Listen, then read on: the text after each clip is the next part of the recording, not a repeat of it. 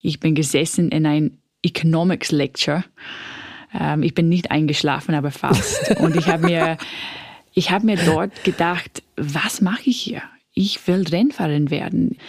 Und ich habe meine Eltern angerufen. Gott sei Dank hat mein Vater geantwortet und habe gesagt, okay, ich, ich will weg. Ich will Universität ähm, nicht mehr machen und ich will Rennfahrerin werden. Und ich will nur schauen, dass ich das schaffe. Ich muss alles dafür geben.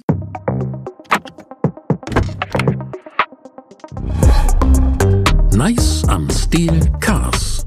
Der GQ-Podcast mit Matthias Malmedy. Herzlich willkommen, meine fluffigen Vollgasfreunde, bei einer neuen Ausgabe von Nice am Stilcast, dem Auto-Podcast von GQ.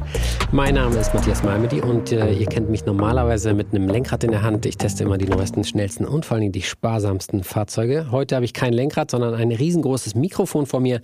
Deswegen es ist wieder Podcast-Time und da äh, freue ich mich sehr drauf. Noch mehr freue ich mich auf meinen heutigen Gast, meine Gästin, meinen weiblichen Gast. Das ist eigentlich eine Frechheit, dass es keine weibliche Form von Gast gibt. Egal, ich freue mich auf meinen weiblichen Gast. Es war sehr schwer, die Dame aufzutreiben, weil sie erstens schwer beschäftigt ist und weil sie zweitens einfach eine Seltenheit ist. Frauen im Motorsport ist heute so ein bisschen unser Thema. Wir haben sie aber aufgetrieben. Sie ist eine echte Ikone. Sie ist gegen Lewis Hamilton gefahren, gegen Nico Rosberg im Kart gesessen und war viele Jahre in der DTM und auch in der Formel 1 unterwegs. Herzlich willkommen bei uns, Susi Wolf.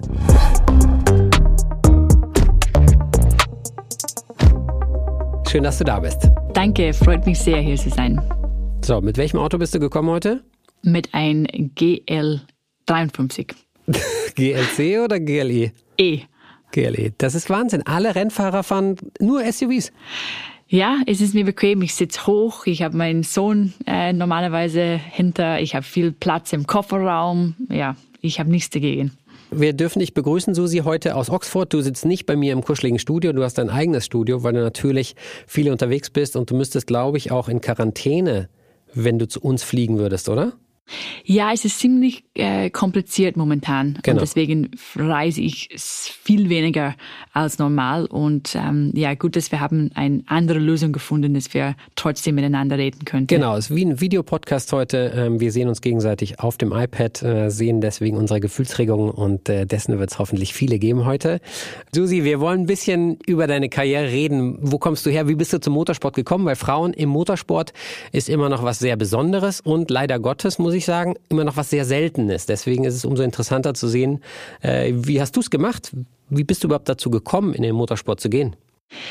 Ja, meine Geschichte beginnt ganz früh. Ähm, ich, meine Eltern, ich meine, die haben sich kennengelernt, wenn meine Mutter hat ihre erste Motorrad von meinem Vaters Geschäft gekauft und sie sind zusammen in diesem gleichen Geschäft 40 Jahre später immer noch.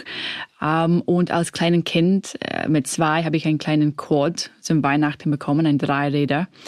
Und ich ja, war das immer ist natürlich fahrdynamisch sehr, sehr schlecht, drei Räder, ne?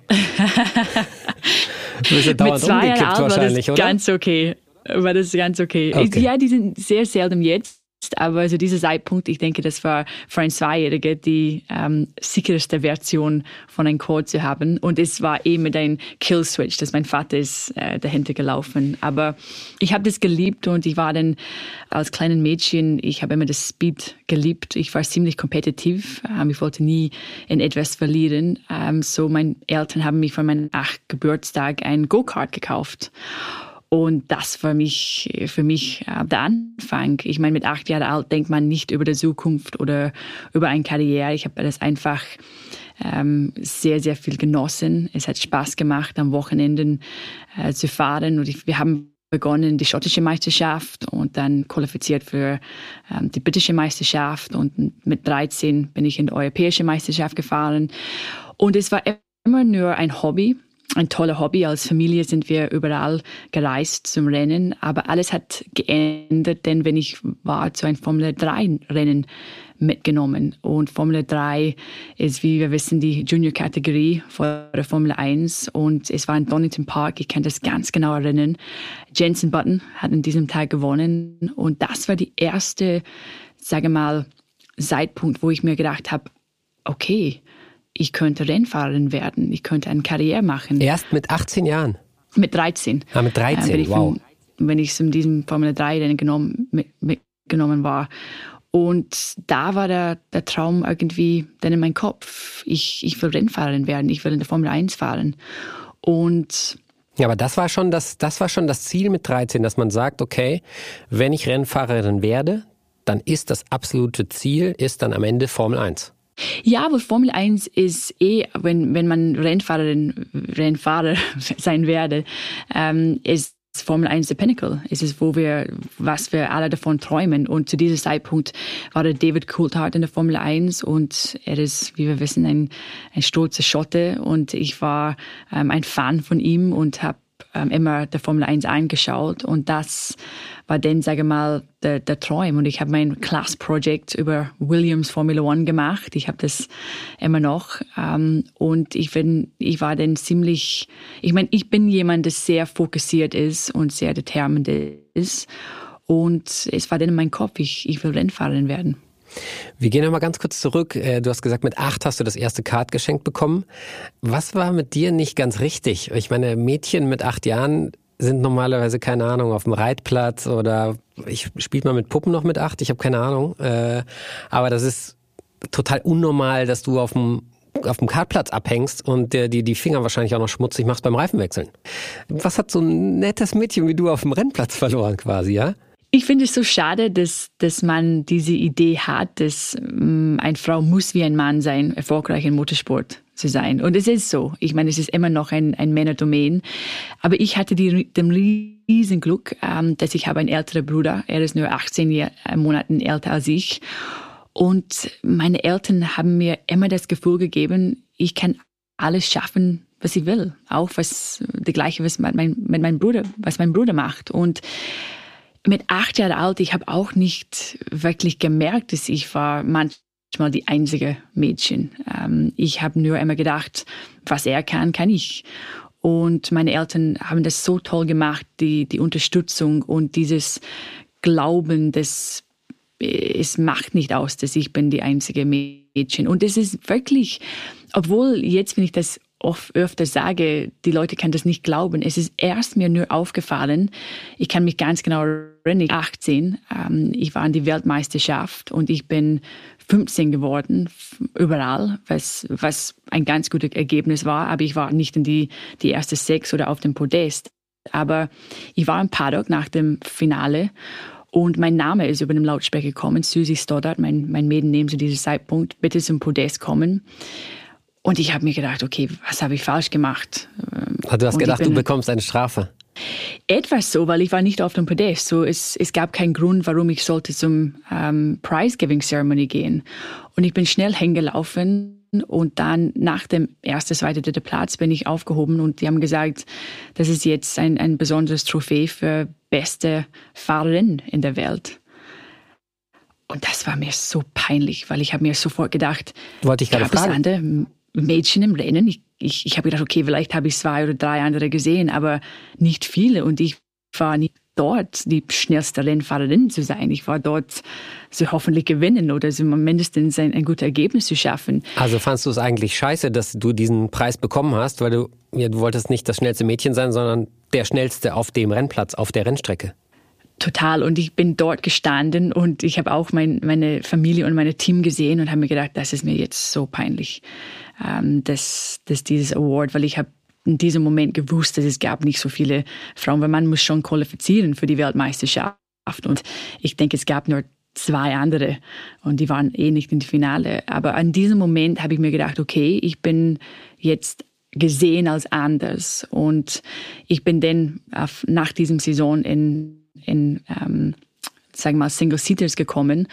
Und da habe ich dann sofort gemerkt, dass es anders war. Die, die Medieninterest in mein Geschlecht war immer viel mehr als was ich auf dem Rennstrecke geschafft habe. Und ich habe leider in meiner ganzen Karriere nur einmal ein Interview gemacht, wo ich war nicht gefragt über mein Geschlecht.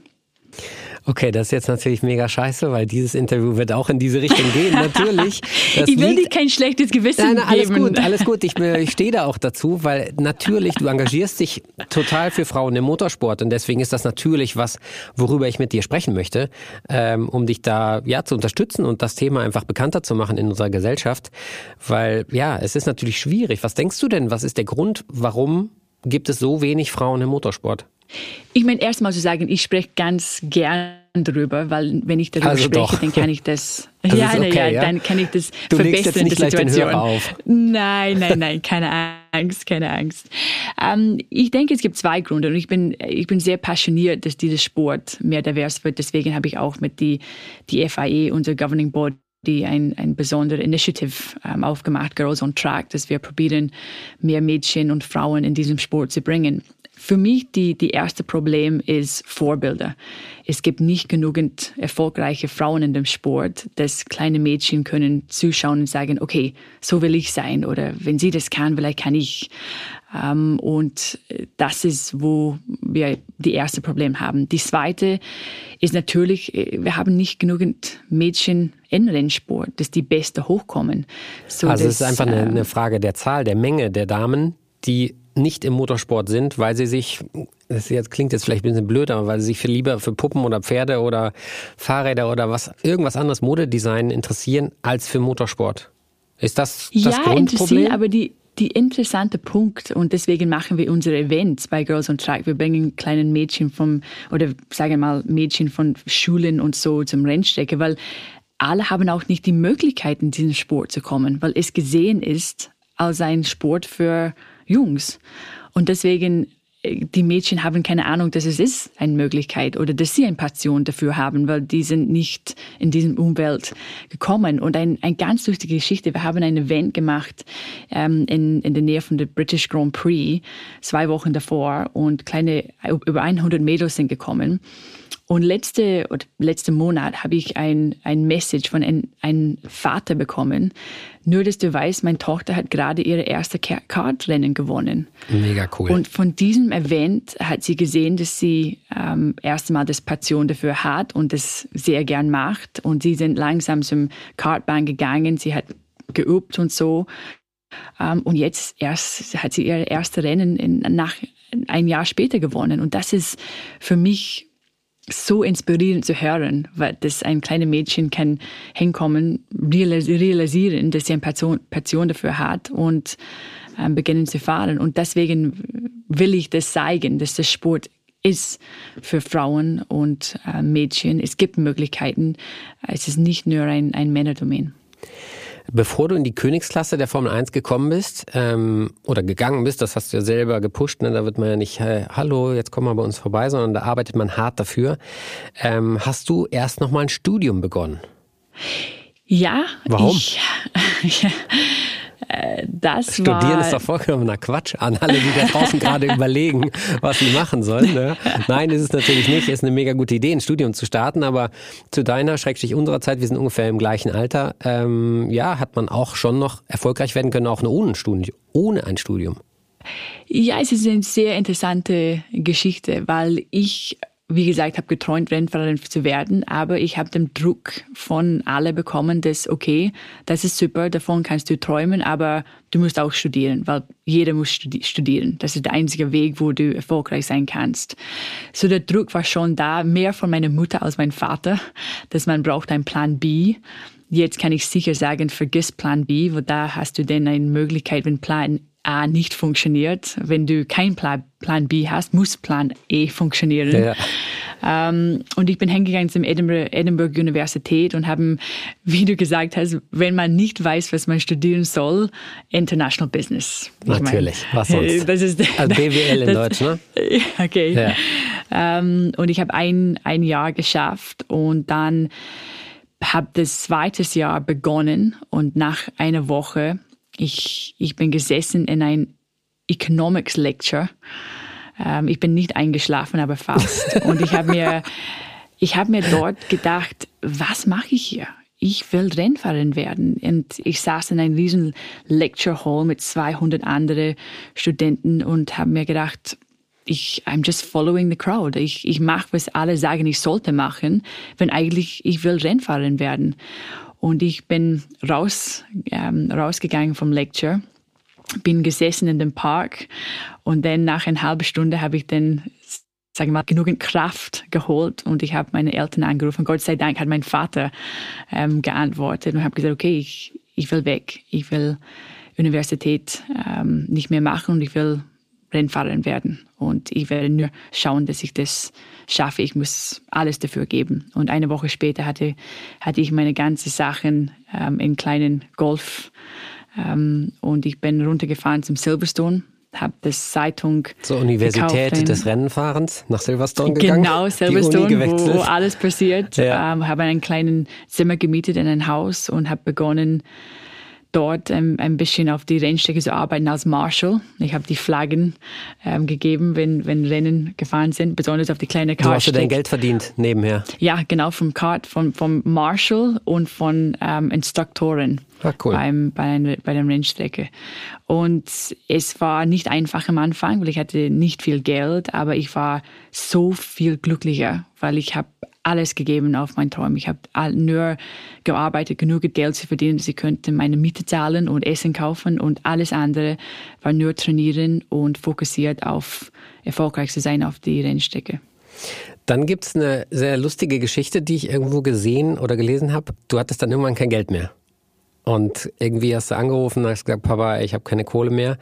Und dann hast, habt ihr irgendwie eine Lösung dafür gefunden und dann hast du aufgelegt und im gleichen Moment, quasi drei, fünf Minuten später, rief Mercedes an und hat gesagt, hey, Susi, wir brauchen einen Test mit dir, wir wollen dich in der DTM sehen.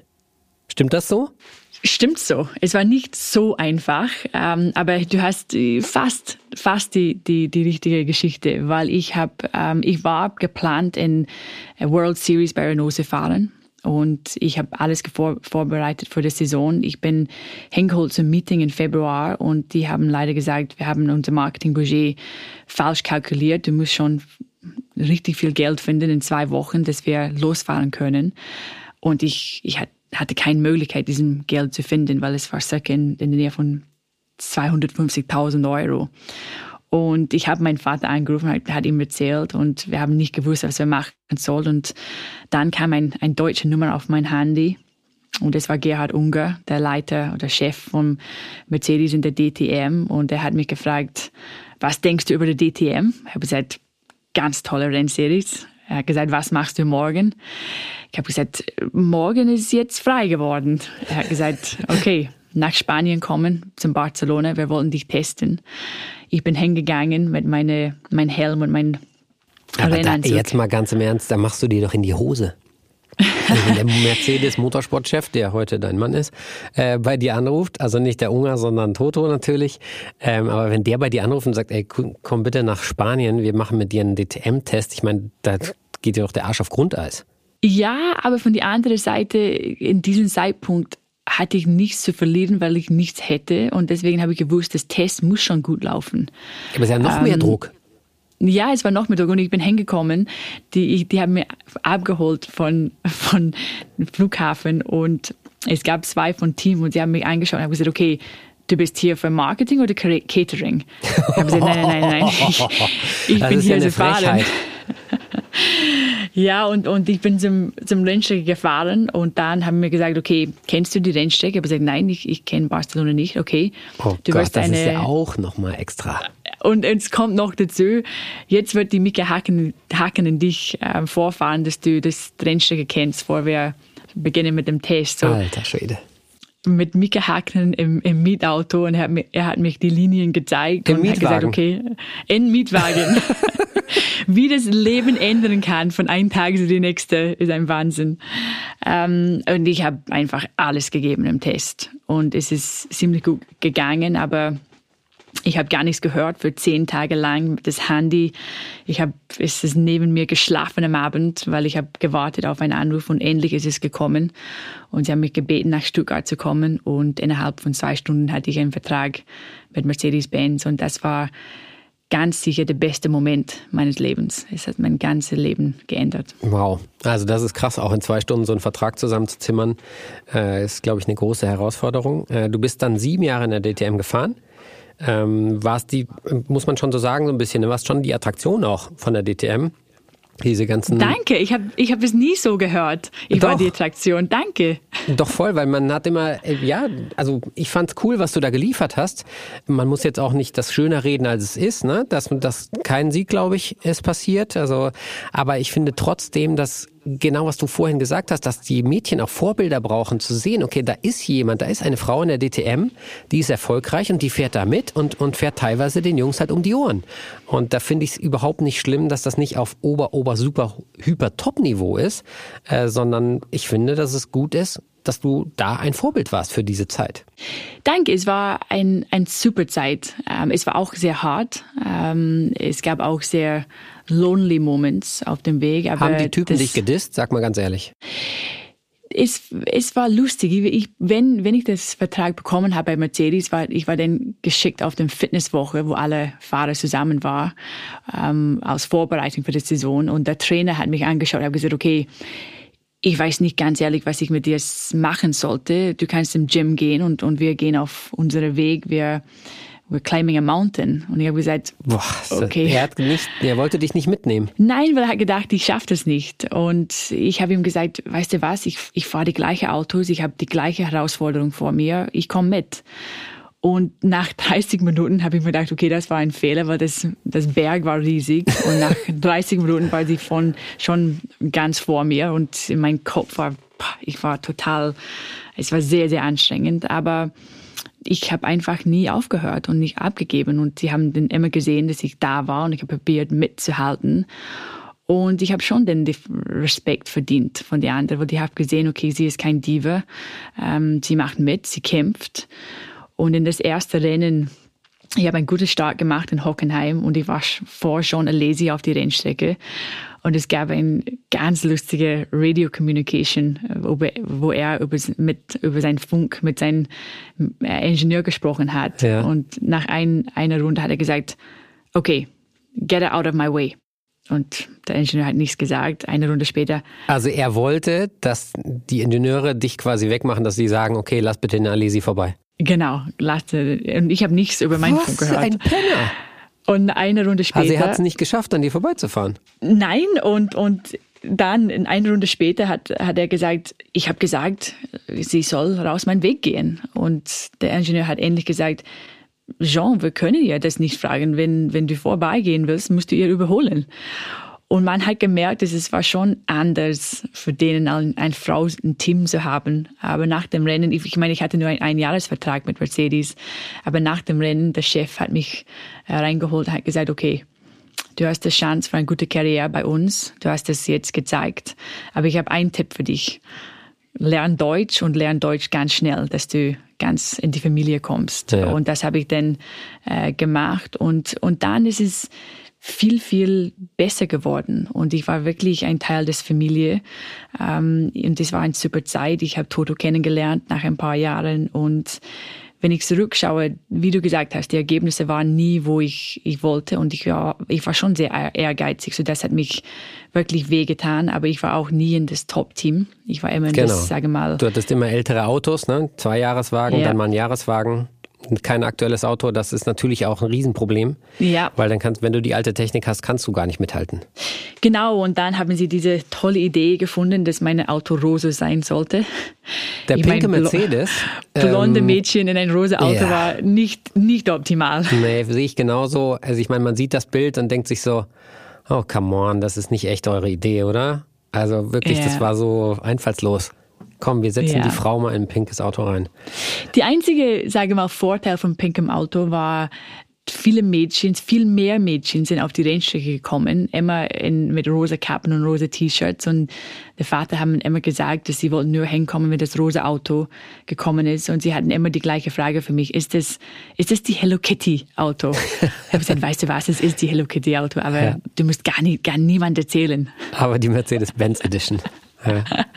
Okay, dann bist du tatsächlich, hast es geschafft, in die Formel 1 zu kommen. Du bist Testfahrerin bei Williams geworden, ähm, 2012 bis 2015. Hattest leider keinen einzigen richtigen Renneinsatz, aber das ist, glaube ich, fast bei jedem Testfahrer das Problem, dass er niemals ans Steuer kommt, also nicht im Rennen. Ähm, es sei denn, es passiert halt wirklich mal was dem echten Fahrer. Und ähm, ja, aber warst da, glaube ich, auch erfolgreich, oder? Wie hast du die Zeit empfunden? Hast du dich dafür extra ähm, vorbereiten müssen, dass du sagst, okay, noch mehr Fitness, noch mehr Ausdauer, was auch immer? Ja, die Entscheidung der DTM zu verlassen, ich hatte keine Möglichkeit, äh, zu diesem Zeitpunkt in der Formel 1 zu kommen, aber ich habe von meinem Bauchgefühl gewusst, dass, die, dass der DTM-Journey zu Ende ist. Und äh, wie gesagt, ich wollte Erfolg auf die Rennstrecke haben und in der DTM habe ich gewusst, ich kann weiterfahren, aber ohne diesen Erfolg, ähm, es war dann mir, es hat mir nicht so viel Spaß mehr gemacht. Und das Chance in der Formel 1, es war nur geplant als 25 Runden in Silverstone. Nichts mehr, dass ich ein Auto testen Also einfach einmal ausprobieren. Einmal ausprobieren, aber ich habe mich total gut vorbereitet für den Test. Ähm, das kann ich mir vorstellen, weil ich meine, so eine Chance kriegst du ja nie wieder. Genau. Und 25 Runden muss man sagen, das ist sehr, sehr viel. Also das ist irre teuer natürlich, so einen Test zu machen.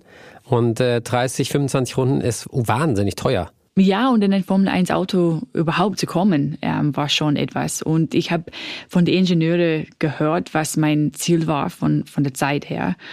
Und ich habe einfach ähm, alles gegeben. Es war nicht leicht, weil die Rennstrecke war am Anfang ziemlich nass. Aber das Test ist gut gelaufen und die haben sofort äh, gemerkt, das Interesse, ähm, ein Frauenauto zu haben und haben sofort diese Idee gehabt, okay, du kommst mit uns und du bist ein Teil des Teams. Ähm, und ich musste wirklich stark kämpfen für das Respekt im Team, ähm, weil ich war gesehen als ein, okay, was macht diese DTM-Fahrerin bei uns? Aber ja, der Anfang war, war ziemlich schwierig, aber dann ist es besser geworden und ich hatte viele Chancen zum Fahren und Williams haben immer an mir geglaubt, Claire und Frank. Und das ist immer gut gegangen und leider, wie, wie du gesagt hast, es war einfach Pech, dass keine Möglichkeit gekommen ist, im aktuelles Auto zu sitzen. Und ich habe wirklich alles probiert, ähm, habe hab dann gesehen, okay, wir sind auf dem Pinnacle von dem Sport, es gibt keine Möglichkeit mehr. Und nach vier Jahren habe ich gesagt, okay, meine, meine Zeit einfach auf die Seite zu sitzen und warten von einer Chance ist jetzt vorbei und ich muss beginnen mit, mit etwas anderes. Aber es war schon ein, eine tolle Zeit. Wie fühlt sich ein Formel 1 Auto an? Ich glaube, du kannst es am besten beschreiben, weil du halt nicht, wir hatten Nico Hülkenberg hier, und der ist halt, weiß ich nicht, wie viele tausend Jahre er in der Formel 1 rumgefahren ist, der konnte das gar nicht mehr richtig beschreiben, wie sich das wirklich anfühlt, weil es für ihn schon so normal ist. Jetzt bist du Formel 1 gefahren, aber nicht so viel, deswegen ist es vielleicht für dich noch besonderer. Ähm, versuch mal zu beschreiben, wie, wie krass geht so ein Auto ab. Ich bin selber auch noch nie drin gesessen. Es ist, es ist schwierig zu beschreiben, aber ich kann mich. Ist das richtig geil? Denkst du dir so, Alter? Ja. Ja, ja, der, der Geschwindigkeit ähm, ist, ist meistens, was man bei, was beeindruckt, wie, wie spät man bremsen kann, weil es gibt so viel Downforce, wie schnell das Auto ist auf dem Geraden. Ich kann mich genau erinnern, das erste Runde in Silverstone, wenn ich bin auf dem Geraden gekommen und ich habe, ich meine, ich war schnell unterwegs und habe mir gedacht, okay, ich hoffe, mein Helm kommt nicht weg von meinem Kopf, weil das, das Wind hat das so oben gedruckt. Zieht der so nach oben oder was?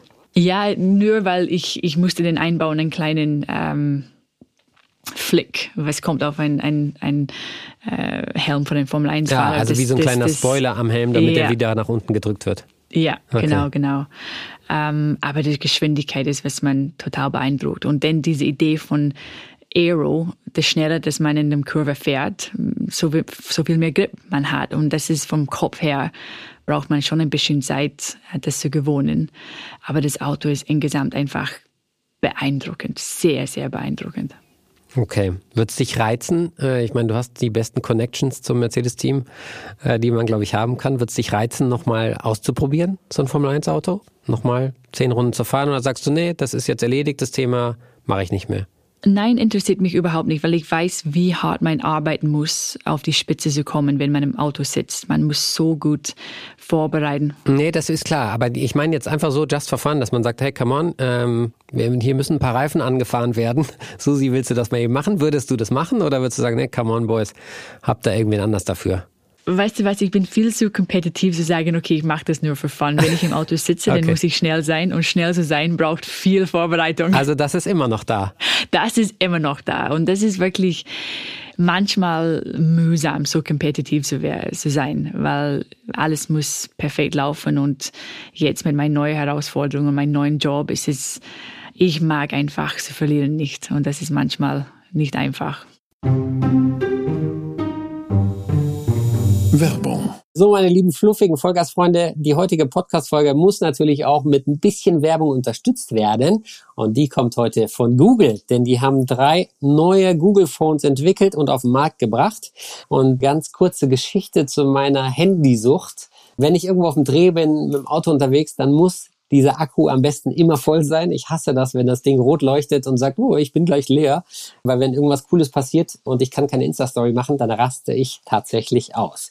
Die neuen Google Phones haben einen ordentlichen Akku, sind nicht so schnell leer und vor allen Dingen wird der Akku so smart geregelt. Drei neue Modelle sind am Markt jetzt. Pixel 4a, Pixel 4a mit 5G und das Pixel 5.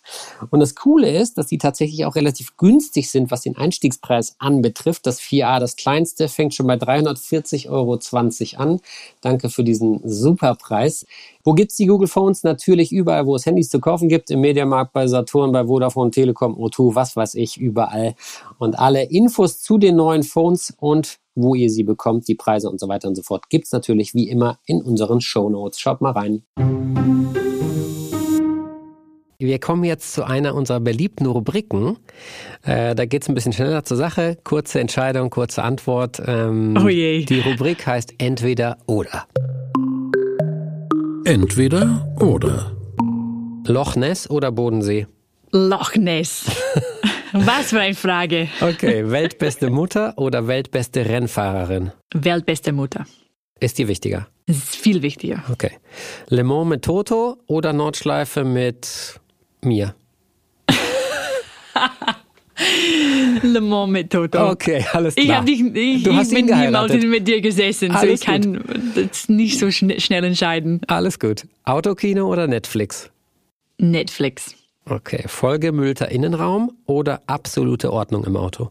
Absolute Ordnung. Wirklich? Sehr wichtig, sehr, sehr wichtig. Alles ist wie in einem neuen Auto bei mir. Okay, cool. Ja, das ja, wär, hätte ich gerne auch so bei mir, ist aber nicht. Ähm, Blitzer-App oder streng nach Vorschrift?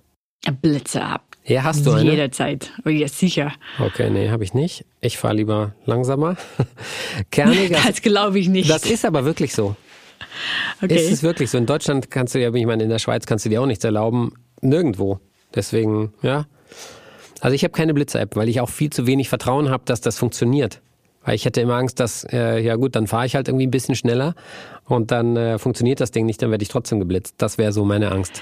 Ja, ich meine, in der Schweiz kann es sehr teuer werden. Ja. ja, aber es macht mir so viel mehr Spaß schnell zu fahren. Und ich habe dem Glück, dass vom Bodensee zum Stuttgart ist ziemlich viel Freigabe und dass ich gehe entweder sehr früh oder sehr spät am Tag, wo es keinen Verkehr gibt. Aber ich bin auch sehr sicher auf dem, wenn ich fahre. Ich bin nicht einer, der das Risiko nimmt. Das habe ich schon in meiner Karriere gemacht ja. und muss ich nicht auf den Straßen.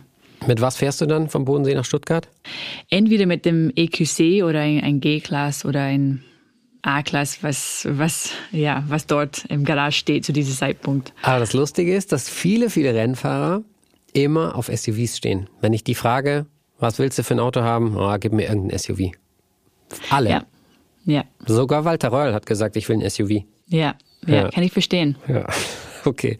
Auto, Karaoke oder lieber geschlossene Lippen? Geschlossene Lippen. Ich habe überhaupt kein Musiktalent. Okay. Brennertunnel oder Alpenpass? Alpenpass. Alle Zeit der Welt oder Cholerikerin? Cholerikerin. Schreist du rum? Ja, total. Ich, ich bin eine, das fährt in die, in die Tankstelle, wenn es mir ein bisschen helfen kann und wieder raus. also auf der Autobahn einmal kurz raus, äh, 15 ja. Autos überholen und weiter? Ich kann nicht dort sitzen, auch wenn es länger dauert, einfach ein anderer Weg. Den Eindruck machst du überhaupt nicht. Wirklich? Ich hätte 100% gesagt, alle Zeit der Welt ist mir doch egal, Nein. wenn ich kurz im Stau stehe. Hm, bin ganz entspannt. Ich hasse Stau. Ich muss immer mich bewegen im Auto. Okay. Waschanlage oder selber Auto waschen? Waschanlage. Und dann ein bisschen dahinter, wenn Teile sind nicht, wie ich wollte. Okay. Also so ein bisschen mit den trockenen Tüchern, die man genau, sonst genau. da aus dem Ding rausziehen kann. Ne? Genau, die sind immer im Auto. Ja. Woran glaubst du eher? Kleiner Mann, dickes Auto oder großes Ego, großes Auto? Großes Ego, großes Auto. Gut, McDrive oder Butterbrotdose?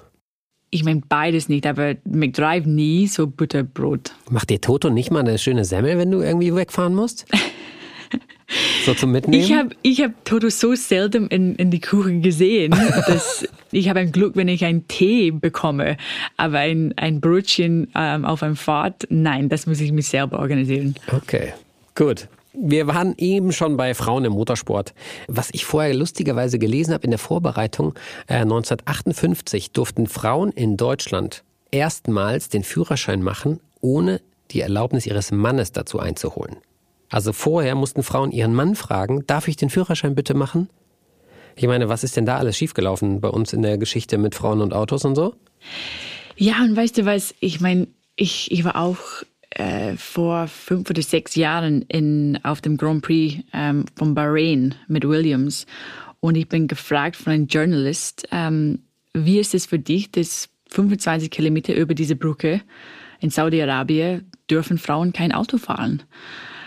Und ich war total überrascht von die Frage, weil ich habe so, ich meine, sicher habe ich das gewusst, aber so nicht gedacht. Ähm, und, und Gott sei Dank ist das jetzt ähm, anders geworden. Ja, Sie haben es erlaubt. Aber jetzt, ja, ne? wir sind wir sind später zum Thema gekommen und deswegen ich denke immer noch, dass dieses Thema von Rennsport und Autos ist immer noch gesehen als so ein Männerdomain, ähm, aber soll nicht mehr sein.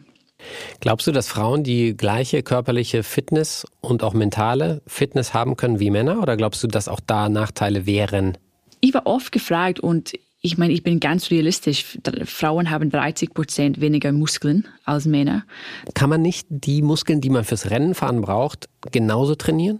Genau, und, und dazu gibt es einen riesen Vorteil, äh, wenn man kleiner und leichter ist als Rennfahrer. Und deswegen, ah, wenn man natürlich. zum Formel 1 schaut, ist kein Fahrer ein, ein Riesenbrut mit richtigen Muskeln, weil die Gewicht so wichtig ist im Auto. Und es gibt drei Sports in der Welt, wo Männer und Frauen competen gegeneinander. Das ist Rennsport, wo es gibt ein riesen Auto. Es ist ähm, Showjumping oder sage mal mit Pferden, wo ein riesen ähm, äh, Horse dabei ist, so ein, ja. ein, ein Animal. Ja. Und Segeln, wo wieder ein, ein richtig Boot dabei ist. So, ich bin ich total, total verstehe, dass, dass Frauen sind nicht so stark wie Männer, aber in diesen drei Sports ist es nicht die Stärke, was zählt. So beim Athletics oder beim Tennis kann man ähm, argumentieren, dass okay, eine Frau nie der, der gleiche Starke hat, aber bei diesem Sport es macht sich nicht aus, weil die Stärke macht nicht die Unterschiede. Es ist dem Gefühl im Auto und die Talent im Auto, schnell zu fahren, das zählt. Und da glaube ich ganz sicher, ähm, dass, dass ich dabei sein könnte und erfolgreich sein könnte. Wir, wenn nicht, dann würde ich nicht so hart dafür kämpfen, in die Formel 1 zu kommen und zu fahren. Und ich habe gezeigt auch bei dem Hockenheim FP1, ich war äh, nur ein Zehntel langsamer als, als Felipe Massa im gleichen Auto. Ja. Das hat gezeigt, dass es möglich das war. geht. Aber es war auch viel Trainieren in der Hintergrund. Ich will nicht sagen, dass es leicht war, aber ich weiß auch, wie stark die anderen trainieren. Ich meine, man muss schon sehr, sehr, sage mal, fit sein, ähm, vorne im, im, im Auto äh, schnell zu sein, aber es ist sicher, sicher möglich. Hattest du mal richtig Schiss im Auto, dass du irgendwie so einen Moment hattest, wo du gedacht hast, alter Schwede, das war jetzt irgendwie, jetzt schlage ich gleich ein und ich weiß nicht, ob ich es überleben kann? So nicht, aber ich habe schon ein paar Momente, ich kann mich genau in, Silverstone, ich habe Maggots per Beckett, die schnelle links-rechts ja äh, flach auf neue Reifen. Und zweiten Runde habe ich gedacht, okay, ich habe das einmal geschafft, schaffe ich das wieder. Und ich bin über dem Gras geflogen. Und ich habe mir sofort gedacht, oh je, das, das wird nicht gut ausgehen. Und ich bin Gott sei Dank wieder auf die Rennstrecke gekommen. Ich bin über den Funk gekommen und habe gesagt, okay, ähm, kleinen Moment, alles okay. Und der Ingenieur hat sofort gesagt, wir haben es gesehen, sofort in Pits kommen. Aber das Auto, ganze Auto war voll mit Gras. Aber schon ein paar Momente, aber ist es nur, wenn man auf dem Limit kommt, dass, dass man schnell genug ist. Was haben deine Freunde, also deine, deine Boyfriends gesagt, als du ja, Auto gefahren bist, Rennen gefahren bist? Haben die Angst um dich gehabt? Das ist ja oft so, wenn es andersrum ist, äh, dass die Frauen um die Männer Angst haben. Ist das bei den Männern anders? Ist schwierig zu sagen. Ich hatte nicht so viel, ähm, sage mal, Freund, Freunde. Ähm, und die, die zwei vor Toto waren schon in, in Rennsport ähm, unterwegs. Wir haben genau gewusst, die erste war ein Motocross-Fahrer und mhm. er hat gewusst, wie gefährlich es sein kann und wie kompetitiv ich sein musste. Und die zweite war auch in, in Rennsport und hat genau ähm, gewusst, wie gefährlich es sein kann. Und ja, mit, mit Toto hat er immer gewusst, aber er hat mich auch nicht nur viel unterstützt, aber auch sehr gepusht, weil er hat gewusst, wie schwierig es sein kann, erfolgreich im Motorsport zu sein. So er hat immer, ähm, er war immer manchmal sehr hart zu mir, weil er wollte dass ich schon erfolgreich bin. Und wenn er gemerkt hat, dass ich unter Druck komme, hat er immer die richtige Worte gefunden, zu sagen, okay, jetzt musst du zeigen, was du kannst. Und eine lustige Geschichte, ich bin zum, wir sind zusammen nach Silverstone gefahren und ich musste in der Formel FP1 fahren. Und es gab so viel Medien über dieses ähm, Auftritt. Und wir sind im Paddock gelaufen und ich bin zu Williams gekommen und er musste weiter zu Mercedes. Und ich habe gesagt, okay, bis später. Und ich habe gesagt, okay, ich, ich werde dich nicht sehen, bevor du auf die Rennstrecke kommst. Und ich habe gesagt, nein, jetzt muss ich mir Tschüss sagen. Und er hat gesagt, er hat geschaut, nichts gesagt, nichts gesagt. Und dann hat man nur geschaut und hat gesagt, don't be shit. ich habe gesagt, okay, danke, okay. I'll try my best. Ich verstehe es. Verstehe, was du sagen möchtest. Danke. Ja, krass. Sehr, sehr direkt. Ich weiß nicht, ob das einfach, weil er Österreicher ist. Oder ja, vielleicht Deutschsprachige sind immer viel mehr direkt, als wir sind in, in Englisch. Ja, die Engländer verpacken das vielleicht eher in den ja. berühmten englischen Humor, so ein bisschen hintenrum durch die Blume und dann doch wieder genau. voll ins Herz rein. Ähm, ja, kann sein, dass Deutsche und Österreicher ein bisschen anders drauf sind. Aber deswegen liebst du uns ja so. Total. Man weiß immer, was ein Deutscher oder Österreicher denkt, weil die sind immer sehr gerade und ja, die kommen sehr schnell zum Punkt. Es gibt nicht so diese, wie du sagst, von Händen mit Blumen, wie wir in Englisch ja. machen.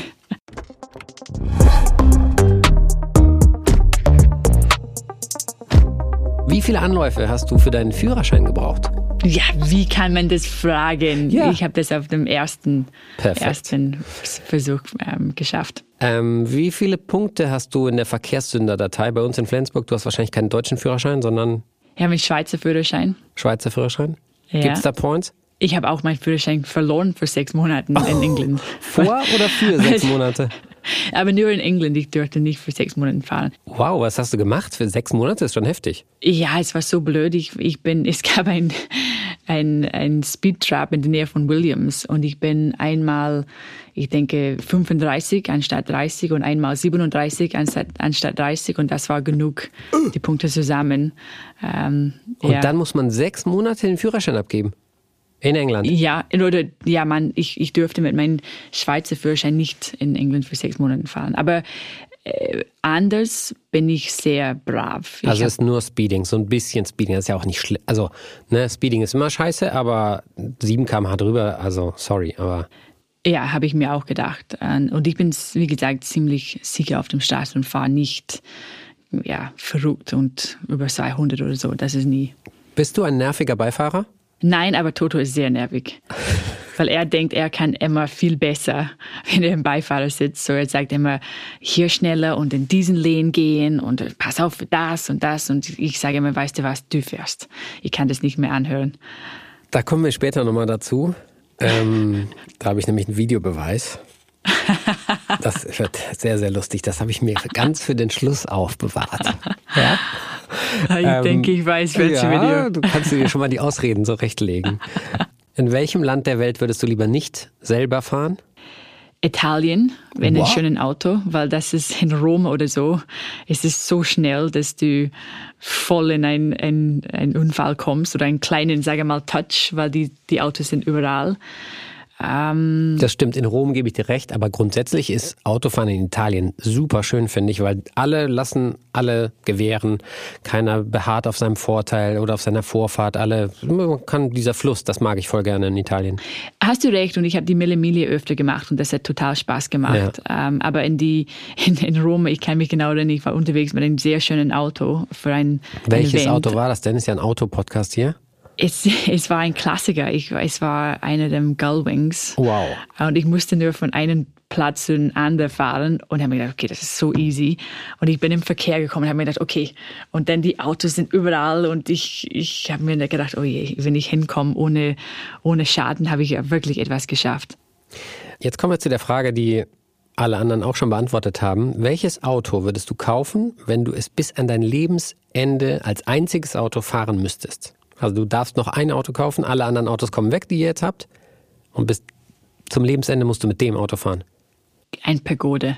wir haben ein Cabrio Pagode zu Hause und das ist mir die bequemste Auto. Es ist nicht so teuer, aber man sitzt wie auf ein Sofa und man Es bounced. ist nicht so teuer. Eine Pagode kostet also niemals unter 100.000 Euro. Ja, aber für einen Klassiker ist das ziemlich billig, wenn ja, man gut. gegen ein Gullwing oder ein, ja. ein ja, das stimmt. So, oder ein, ein Roadster. Ja, das stimmt.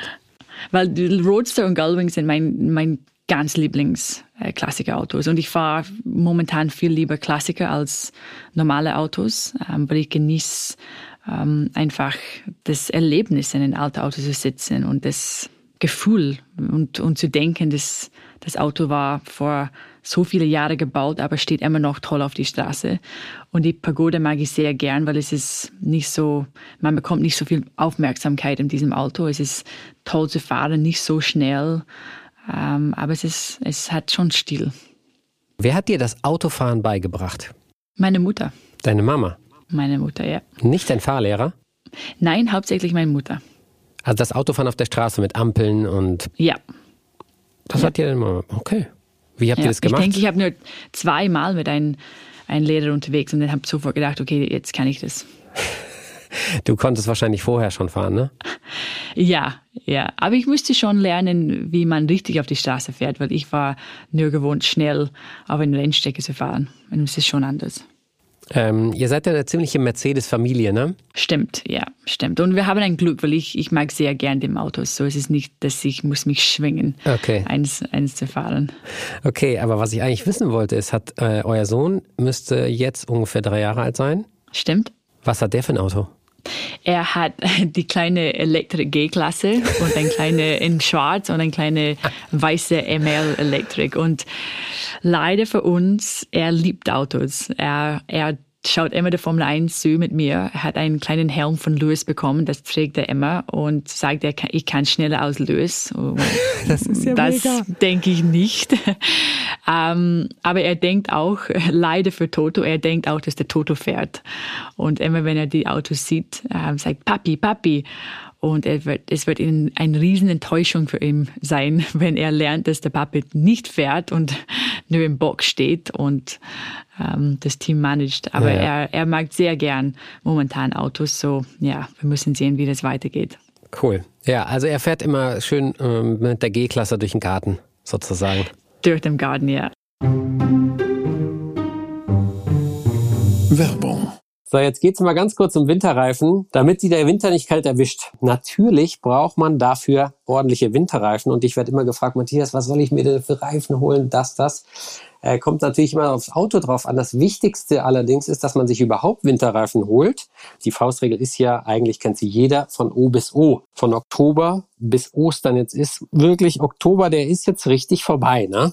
Deswegen ist allerhöchste Eisenbahn und ich sage auch immer, Leute, lest euch einfach die Autobild durch, da ist meistens ein Winterreifentest drin. Und Michelin ist dieses Jahr der Winterreifenhersteller des Jahres geworden bei der Autobild. Also ganz dicke Empfehlung dort. Zwei Reifen haben die im Angebot. Den Michelin Pilot Alpine 5, das ist der High-Performance-Reifen für den Winter, ist der Testsieger tatsächlich für PS-starke Fahrzeuge. Und der zweite Reifen, den es gibt, der ist eher für die kleineren Fahrzeuge. Das ist der Alpine 6. Ideal für 15 bis 17 Zoll, also eben kleinere Autos, aber auch der hat hervorragende Sicherheit, selbst bei wenig Restprofiltiefe noch. Also www.michelin.de oder in unseren Show Notes gibt es noch mehr Infos dazu. Schaut einfach mal rein. Jetzt wird's knifflig, liebe Susi. Ähm, wir haben eine Rubrik, die heißt bei uns Sound On. Welche Karre klingt so? Wir kriegen jetzt Sounds eingespielt. Die sind von einem Auto und es gibt verschiedene Türen, Motor, was weiß ich, was Ich werde so schlecht mit das sein. Du aber brauchst überhaupt keine Sorgen dir zu machen. Ich werde noch schlechter sein. Ziemlich sicher. Hier kommt unser erstes Medley.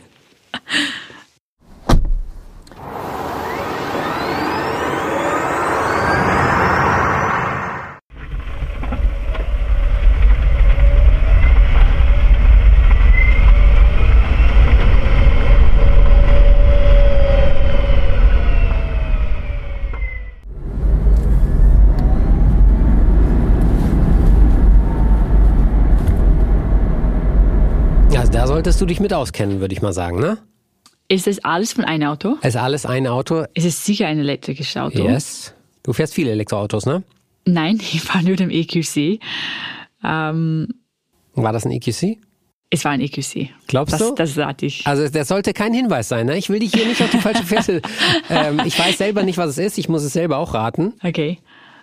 Ich meine, ich habe kein andere. Ich habe, ich bin nie in, einmal ein Tesla gefahren vor vielen Jahren. Ja.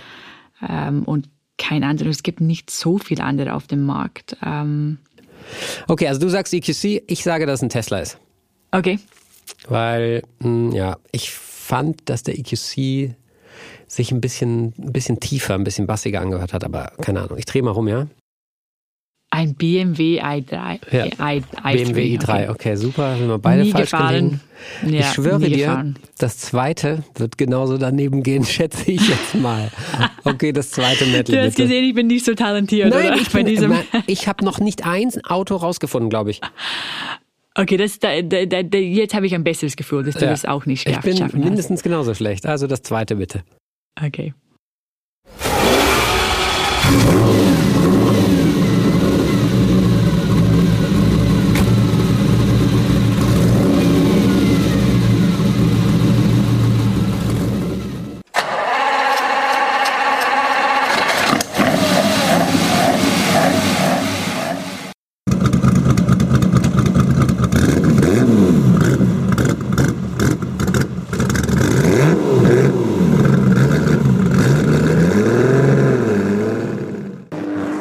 War ein sehr kurzer Vorbeifahrer noch ganz am Ende. Ähm, Aber das muss ein Klassiker sein. Ja, sehe ich genauso, ist ein Klassiker.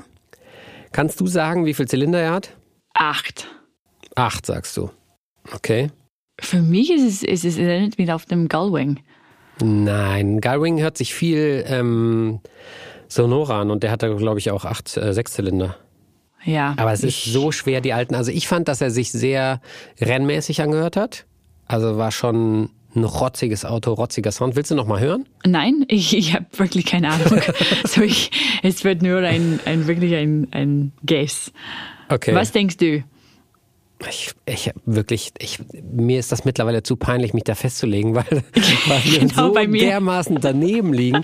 Meine, meine Welt ist auch die Welt der Neuwagen, ehrlich gesagt. Ja, wenn du mir so ein Bimmeln vorspielst von, wenn man nicht angeschnallt ist dann könnte ich vielleicht rausfinden, was das für ein Auto ist, weil damit kenne ich mich viel besser aus bei den Klassikern. Ich mag Klassiker auch super gerne, weil sie einfach duften, sowohl das Leder als auch das Alte einfach innen drin, als auch der Duft, wenn das Benzin verbrannt wird. Das ist einfach eine Sensation und die Linien, die die alten Autos haben, das ist einfach ein Traum. Deswegen, ich bin bei dir, total. Ja.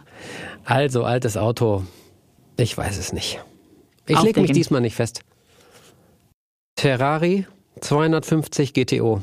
Okay, das ist ein sehr altes ja, Auto und sehr teures Auto. Ist, glaube ich, war das nicht der teuerste, der jemals irgendwie so versteigert worden ist? Ja, ich denke, ja. Irgendwie sowas in der Richtung, ne? Ja, aber das würde ich, würde ich nie wissen. Es ist viel zu schwer. Das, vielleicht ist das nächste Spiel was für dich. Hoffentlich. Kann nicht schlimmer werden. Äh, jetzt noch ein Spiel für dich. Schätzfragen. Also ich stelle dir eine Frage, auch ich weiß die Antwort nicht und wir werden beide gemeinsam Schrägstrich gegeneinander schätzen, was denn wohl die richtige Antwort ist, ja? Okay. Also ich blätter das mal auf. Was ist die Höchstgeschwindigkeit des schnellsten Elektroautos und um welches Modell handelt es sich? Hier weiß ich genau, was die Antwort ist, weil bei Venturi, wir machen die Landspeed Records und wir haben die Landspeed Record vom ja? Electric. Und das ist. Also wie schnell? Es ist circa 470, denke ich. What? Ja, es ist nicht über 500, aber mit dem VBB4, ähm, was wir im Salt Lakes gefahren sind, das war über 400. Aber was ist das? Ist das nur ein Raketenauto mit Elektroantrieb? Ja. ja. Oder ist es ein ganz flaches Auto? Nein, nein, nein. Es ist wie ein, ein Raket, ganz lang. Ähm, und ja, wir sind sicher über 400 gefahren. Weil wow. jetzt machen wir die gleiche mit dem Motorrad mit Max, Max Biaggi drauf. Und ja wir probieren auf zwei Räder 400 zu brechen. Das ist krank. Serienelektroautos. Ja, ist egal, es war trotzdem super interessant. Ähm, das schnellste Serienelektroauto. Ich fange mal an. Ich schätze mal, das wird irgendwas von Porsche sein, also Taycan Turbo S, denke ich mal, ist der schnellste. Ja, ich habe wirklich keine Ahnung, weil es geht nicht um schnell sein in einem Elektroauto. Mm, doch, da geht's es geht um drum. Effizienz. Ja, es geht um Effizienz, klar, aber am Ende, ne, am Stammtisch, zumindest die Männer sitzen dann da, okay, wie schnell geht deiner so? ähm, das ist irgendein, ähm, du kennst dich da vielleicht sogar besser aus. Das ist irgend so ein, so ein super Sonderserienhersteller, die fahren, glaube ich, 300 oder sowas. Oder nee, fahren, warte, warte, warte. 400 fahren die, glaube ich, sogar. Aber nur Elektrik? Ja.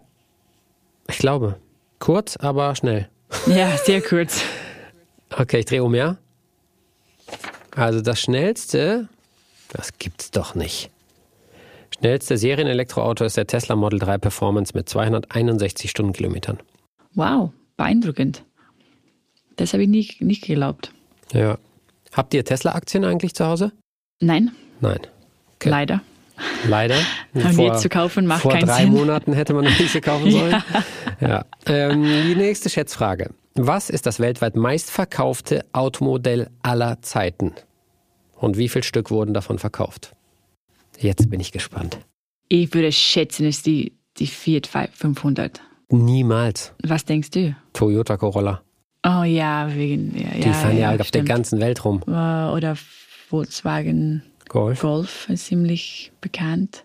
Ich glaube, dass ich mal irgendwann bei so einer Autopräsentation ja, ich, ja, ich denke, ähm, von der recht. siebten Generation vom Toyota Corolla war, und da haben sie gesagt, ihr meistverkaufte Auto der Welt irgendwie 9 Millionen. Ja, schauen wir. Schauen wir?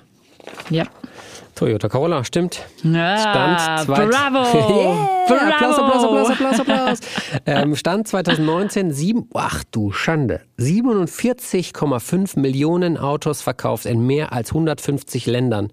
Unglaublich. What? Das ist wirklich un unglaublich. Platz zwei ist die Ford F-Serie, also diese ganzen Pickups. Ah, Okay. Und Platz drei ist der von dir genannte VW Golf. Ja, tolles Auto. Aber wahrscheinlich mit 10 oder 15 Millionen. Okay, nächste Schätzfrage. Wie hoch ist der Marktanteil bei Neuzulassungen in Deutschland 2020 in Prozent? Ich, ich weiß, es ist eine sehr niedrige Nummer noch, weil ich habe ein sehr gutes ähm, Artikel äh, letzte Woche gelesen. Es ist circa, ich denke, global ist es 2% momentan. Zwei meinst ähm, du schon?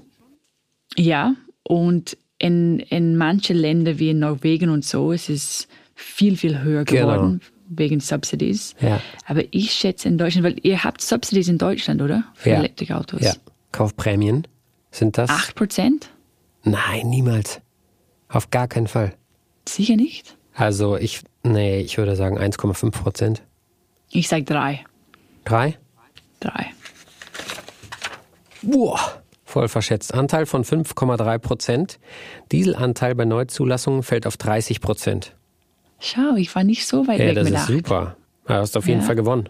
Yes, Gott sei Dank, endlich habe ein, hab ich eins gewonnen. Aber das war wirklich jahrelang, äh, oder ja, die letzten drei, vier, fünf Jahre war gar nichts. Ja, 1, Ja. irgendwas Prozent, dann 0,9 Prozent. Und alle haben gesagt, ah, da fährt doch eh nie jemand irgendwie mit dem Elektroauto durch die Gegend. Aber es ist so, Elektroautos sind auf dem Vormarsch. Wie stehst du dazu? Ich mag Elektroautos echt gerne. Ähm, klar muss man, muss man wissen, dass diese Dinge auch nicht so richtig grün sind. Aber man kann zumindest, wenn man grünen Strom tankt, also der aus regenerativen Energiequellen kommt, Wasser, Sonne, was auch immer, dann ist es einigermaßen grün. Aber ja, magst du den Dinger oder wie sieht's bei dir aus? Ich mag sehr gern und ich denke, eine Seite ist sicher, dass es besser für die Umwelt ist, aber auch von der anderen Seite, besonders für mich, es macht den größten Unterschied in Stadtzentrumen. Ich kann mich genau erinnern, in London vor zwei Jahren, ich bin über den Weg gegangen, ganz zentral und der Luft war so schrecklich ähm, und ich habe mir gedacht, ich würde nie hier mit meinem Sohn gehen wollten, weil es so schlecht war. Und da denke ich, dass die der riesen Vorteil kommt. In, in Stadtzentrumen äh, mit Carsharing, mit Elektroautos, das, das wird ein, ein riesen ähm, sein, wenn das so ist.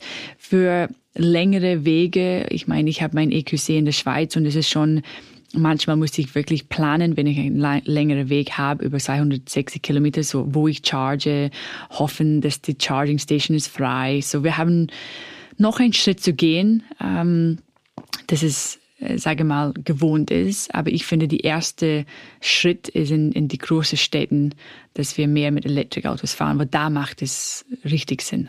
Ich hatte den EQC ähm, über, glaube ich, sechs oder acht Wochen bei mir vor der Haustür stehen und auch noch andere Autos ähm, weil ich bin ja Autotester, deswegen habe ich immer mehrere Autos zu Hause rumstehen.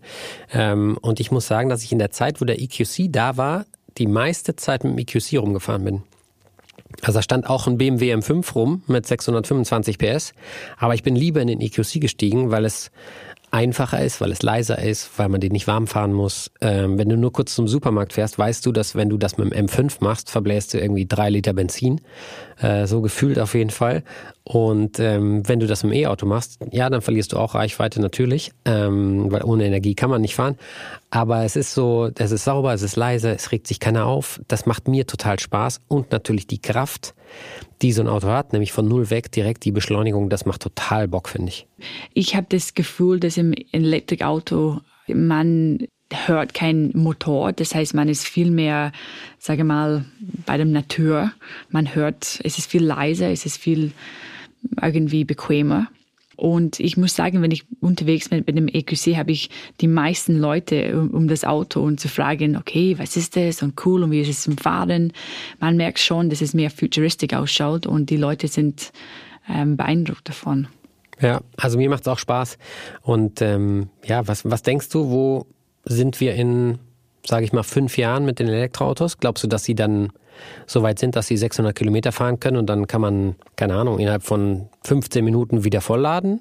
Weil das wäre es ja, was kommen müsste, damit man irgendwie das Elektroauto wirklich statt einem Diesel nimmt für die Langstrecke. Total. Und ich merke ähm, die Entwicklung von der Technologie. Ähm, ich, ich sehe das sehr nah bei der Formel E, weil wir reden jetzt über unser Generation 3 Auto. Das muss man ganz kurz noch einmal. Du bist jetzt Teamchefin aktuell bei Venturi. Ähm, ja, in einem, Formel E. Rennteam in der Formel E. Und ihr entwickelt natürlich dort immer weiter, wie das immer im Motorsport ist, auch ähm, für die Themen, die dann nachher irgendwann in die ganz normalen Straßenautos reinkommen. Kannst du da schon absehen aus der Formel E, was, was sich da irgendwie äh, bewegen wird in die Straßenautos? Ja, und das macht mir äh, wirklich Spaß, ähm, dabei in diese technischen äh, Meetings also teilnehmen. Wir, wir sehen das Supercharging wird das Thema, dass es ganz schnell gehen werden. Ähm, und auch für uns auf die Rennstrecke werden wir vielleicht einen Pitstop machen und Supercharging machen können. Ähm, und dann kriegt ihr so eine 5-Minuten-Spritze oder was? Nein, wir werden das ähm, auf, auf Sekunden geben, nicht, dass das Rennen kaputt geht. Ja. Aber man, man merkt es. Ich meine, wir reden von den nächsten in drei Jahren. Und was sie denken möglich wäre, ist, ist schon beeindruckend. Wenn man denkt jetzt, dass man steht 40 Minuten, äh, das Auto, ein, ein Auto zu laden und es kann sicher gehen, viel, viel schnell, schneller in drei bis fünf Jahre. So ich schätze, du hast es ganz gut geschätzt, in drei bis fünf Jahre werden wir die richtige Schritt sehen. Ähm, das heißt, dass Tankstellen werden viel mehr Supercharging Stations haben ähm, und die Möglichkeit, äh, ein Elektroauto zu haben äh, und zu fahren mit nicht so viel Aufwand, es wird die normal sein. Oder glaubst du, dass wir die Elektroautos wirklich ja für die in Anführungszeichen Kurzstrecke haben, dass man sagt, okay, alles was so um 200, 300 Kilometer ist, so für den täglichen Bedarf. Also den EQC habe ich auch in den acht Wochen, ich glaube ich, zweimal aufgeladen oder sowas. Also wir haben so Supermärkte, wo man den während des Einkaufs halt anstecken kann und dann kriegst du immer ein bisschen Reichweite dazu. Aber dass ich den wirklich mal leer gefahren hatte und ihn wieder aufladen musste, das war glaube ich zweimal in der Zeit. Also für ganz, ganz viele Sachen reicht ja so ein Elektroauto. Total. Und in Monaco, man sieht die, die Unterschiede jetzt. So viele Leute sind unterwegs mit Elektroautos, weil in Monaco muss man eh nicht weit fahren. Man ja. kann auch mit einem Electric Smart zum Flughafen fahren und einmal zurück. Ähm, es geht sich aus. Nico Hülkenberg hat so ein Ding übrigens auch. Ja, toll, ja. toll. Ähm, aber du hast voll recht für die längeren Strecken, weil ich bin manchmal von der Schweiz nach Österreich gefahren und da ja, da macht es keinen Sinn. Da musst du richtig planen, wo du stoppst. Du musst über eine halbe Stunde stoppen zum Tanken. So, das heißt, du kannst nicht mit Stress ähm, unterwegs sein äh, und du musst das schon. So viel Kaffee kann man nicht trinken, ne? Ja, ja. Ähm, so, ich denke, genau, der erste Schritt wäre wird für die kleinen Strecken, in, in, besonders in Stadtzentren und in Städten, wo man nicht viel unterwegs ist. Ähm, aber für die langen Strecken sehe ich das nicht so.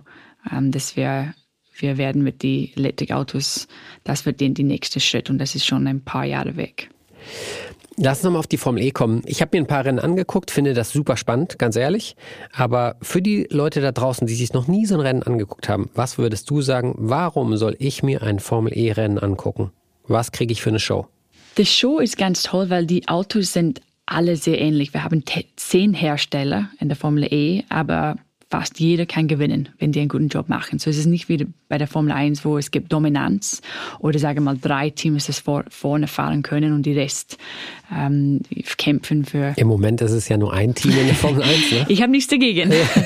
ähm, aber in der Formel E haben wir alle die Möglichkeit vorne zu sein und ich weiß genau mit meinem Team, wir sind kein großer Hersteller und wir sind ein kleines Privatteam. Aber wenn wir einen guten Job machen, haben wir auch die Möglichkeit, auf dem Podest zu stehen. So das heißt, es gibt viel Action auf der Rennstrecke. Die Autos sind sehr nah aneinander und wir haben etwas, das heißt Attack Mode. Das heißt, wenn die, wenn das Rennen beginnt ein bisschen langweilig zu werden, weil alle sind so ähm, in Position aufgereiht, ja. aufgereiht ähm, haben wir eine Attack Zone, wo man durchfährt und bekommt 35 Kilowatt ähm, extra für vier Minuten. So das beginnt wieder mit alle Überholungen und Strategie.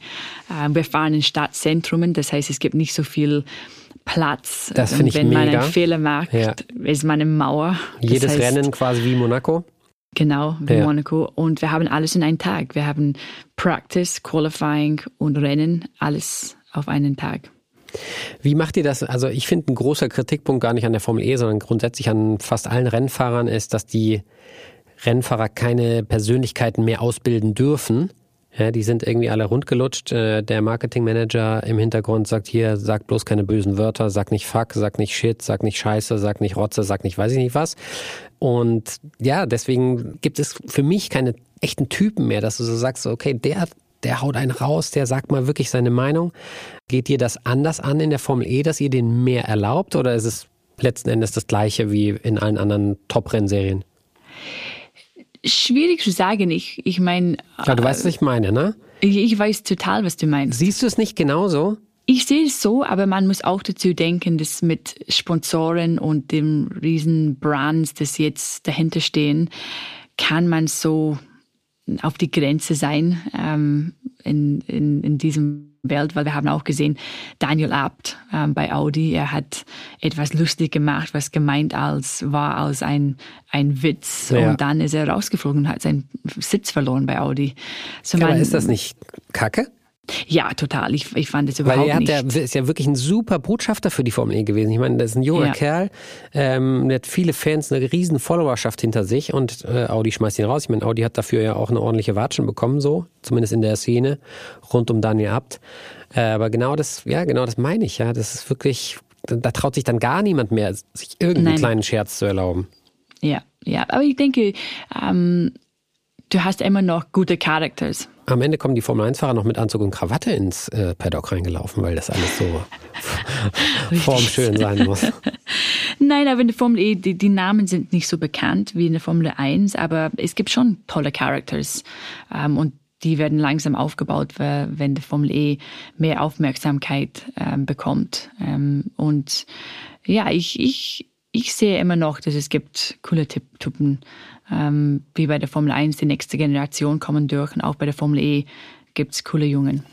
Ähm, das Thema, was ich mir aufgehoben habe, das Video, was ich gesehen habe zum Thema schlechter Beifahrer, schlechte Fahrerin, ich bitte euch Leute, wir schreiben das auch nochmal in die Show Notes rein, ist ein Video äh, aus Suzuka, wo du mit deinem Mann ein Track Battle hast.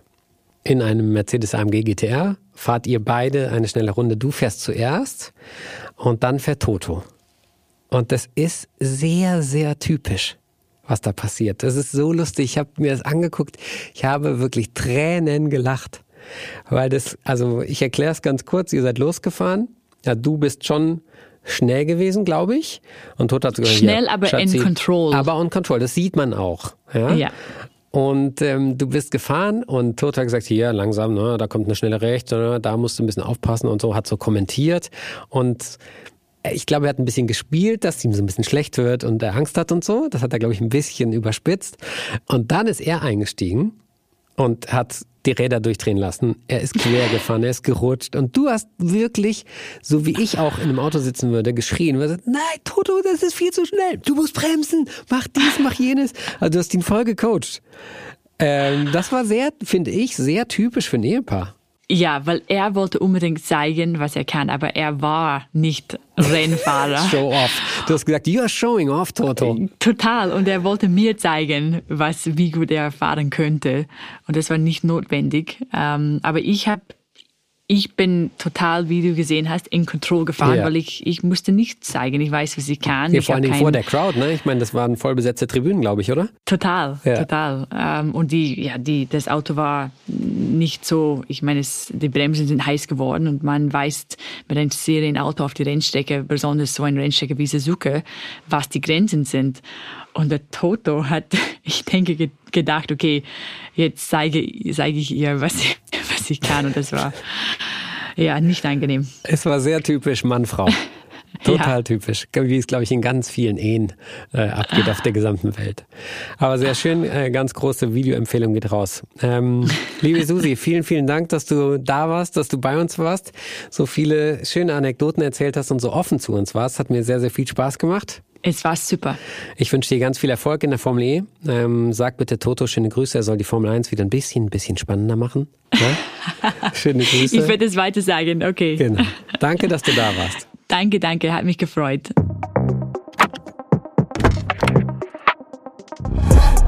Vielen Dank, liebe Susi, dass du da warst. Schöne Grüße an Toto. Mir bleibt jetzt noch der Hinweis auf unsere anderen GQ Podcasts. Wir haben einmal Body and Care mit Magic Fox.